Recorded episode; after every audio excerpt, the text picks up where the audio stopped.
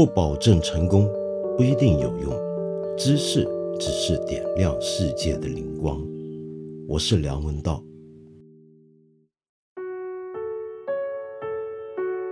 我今天要谈的这件事情让我格外的沉重，也分外的尴尬，因为我要说的就是最近这些性骚扰、性侵犯的案件，或者最保守的讲法，传闻。沉重是因为这个话题本来让人沉重，尴尬则是因为它牵涉到了一些我认识的人，无论是受害者或者被指控为侵犯他人的人。这里面呢，都有一些我熟悉甚至尊敬的朋友。我自己认为，在没有很确凿的一个说法之前，我们不能够很轻易的去对一个人下道德判断。可是，关于这件事本身，有些讲法是让我觉得我很难轻轻把它放下的。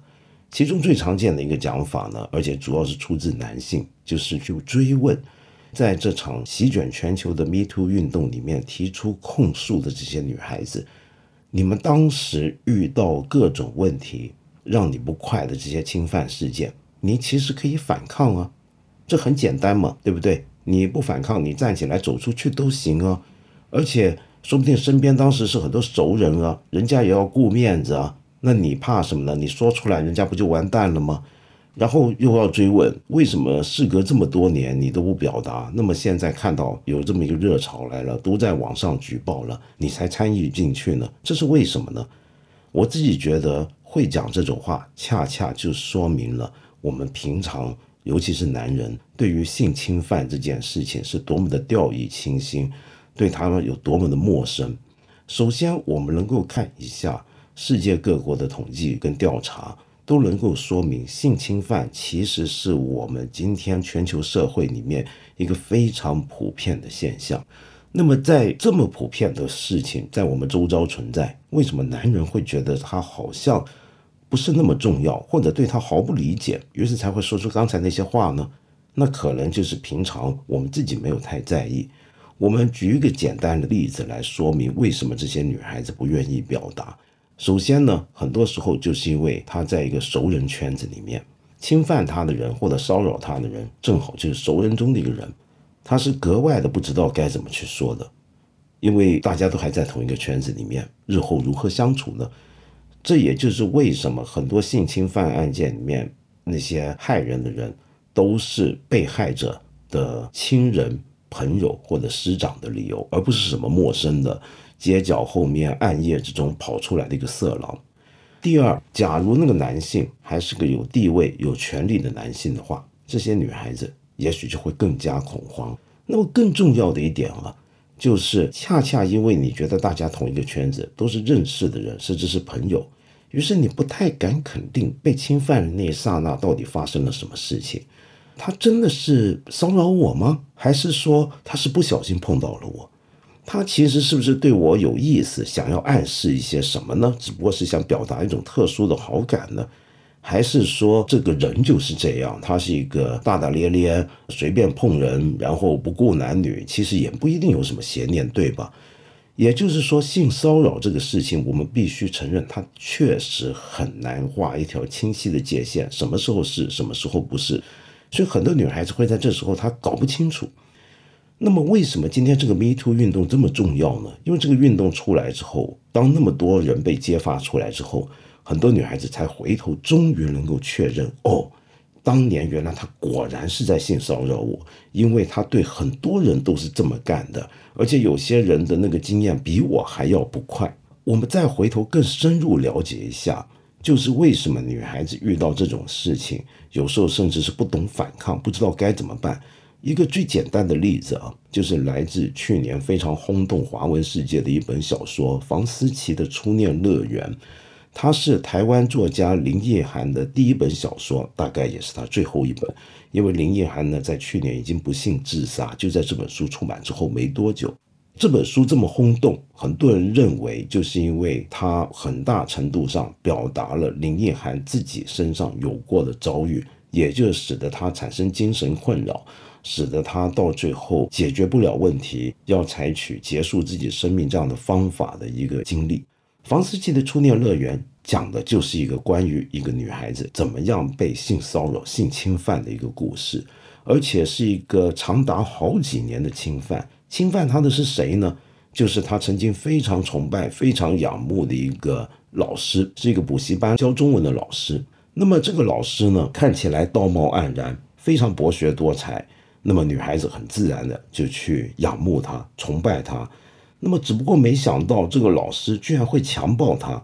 而被强暴之后，这个老师呢还要有一番解说。这个解说呢，完全也是花言巧语。你看他这么讲啊，这是老师爱你的方式，你懂吗？你不要生我的气。你是读过书的人啊，应该知道美丽是不属于他自己的。你那么美，但总也不可能属于全部的人，那只好属于我了。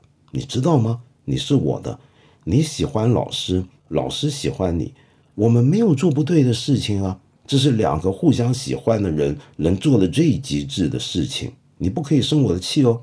你看这个话，它里面最狡猾的部分是什么？他不是说我没有做不对的事情，不是我做了对不起你的事，他用的词是我们没有做不对的事情。这是两个互相喜欢的人能做的最极致的事情，也就是说，他悄悄地把这个责任的主体。转移到了两个人共同的身上。我们晓得很多女孩子被侵犯甚至被强暴之后，她第一个产生的情绪可能是羞愧、羞辱；第二却是自责。明明她是受害者，她为什么会怪自己？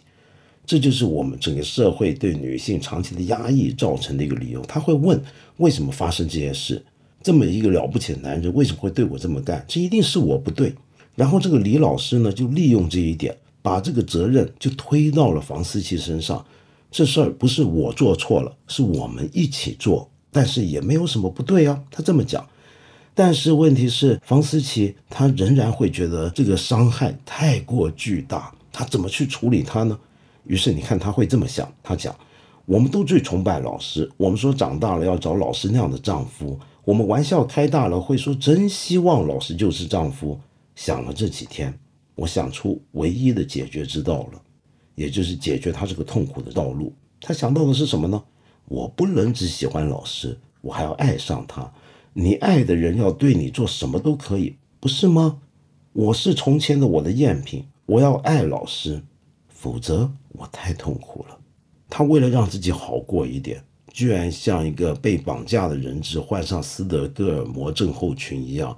要去维护这个老师，逼迫自己爱上他、同情他，这种复杂的曲折的心理，我想大部分的男性，尤其是侵犯过人家的男性，是不会那么容易去了解到的。你不知道你对人家造成了什么，你不知道我们所主导的这个社会为什么会让女孩子有这么奇怪，在你看来很不可思议、很不合理的想法。那这些女孩子啊，假设她当时反抗了。他张扬了，为什么他们不下一步去直接找警察、找公安解决呢？可以诉诸法律，对不对？很不幸的是啊，在我们这个社会底下，由于大家平常不是太把性侵犯当成一个严重的问题，有时候就算到了一些司法部门、公检部门，他们也很容易会把这些事情大事化小、小事化无。首先呢，通常去举报的人啊，他要面对一个二次伤害。因为他等于要用言语在对方的盘问探寻底下，把自己整个经历从头的用自己的语言重温一次，这本身就是一个很痛苦的事。本身就你连对很熟的人朋友你都不敢去讲的事儿，你怎么样对着一个陌生的公安拿着笔记本在你面前冷冰冰的去记录这些事儿呢？更不要说有一些很个别的案件，让我们看到我们有部分执法人员在这方面的水平跟觉悟是不够的。就在前几天吧，一位香港拍网剧的女导演在海南岛工作的时候呢，晚上睡在她隔壁房的一个男人就爬到她的房间要强奸她。那个男的呢是一个航空公司的正在培训中的一个驾驶员，结果这个女导演奋力反抗，打走了那个男的。然后第二天，他跟朋友一起去跟公安报案，那么当地公安居然劝他别搞这么多事儿了，还跟他讲，如果你真要告别人的话，我们也要监控你，你把人家打伤了，这是伤人。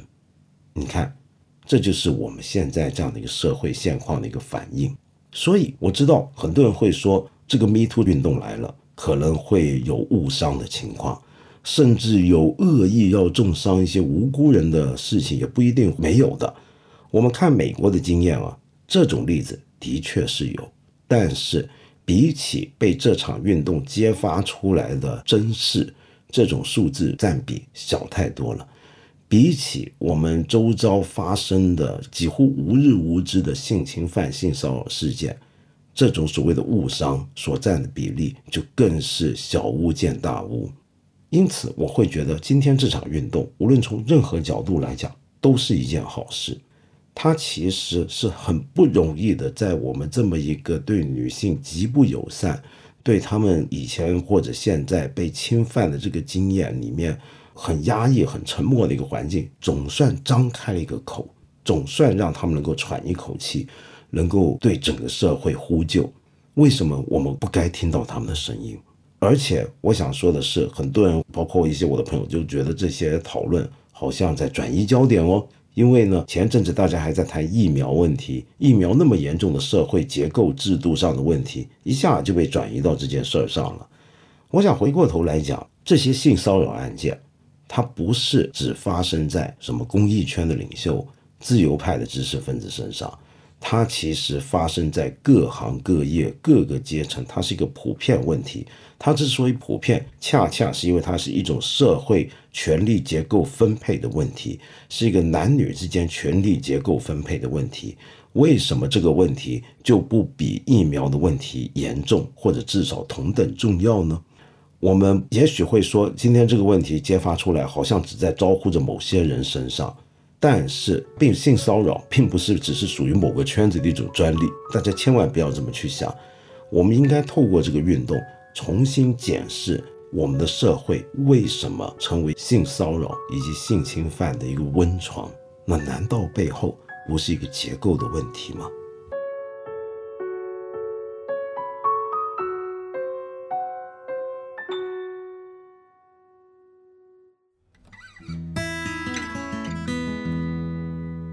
黄小玲，我看到你给我的问题了。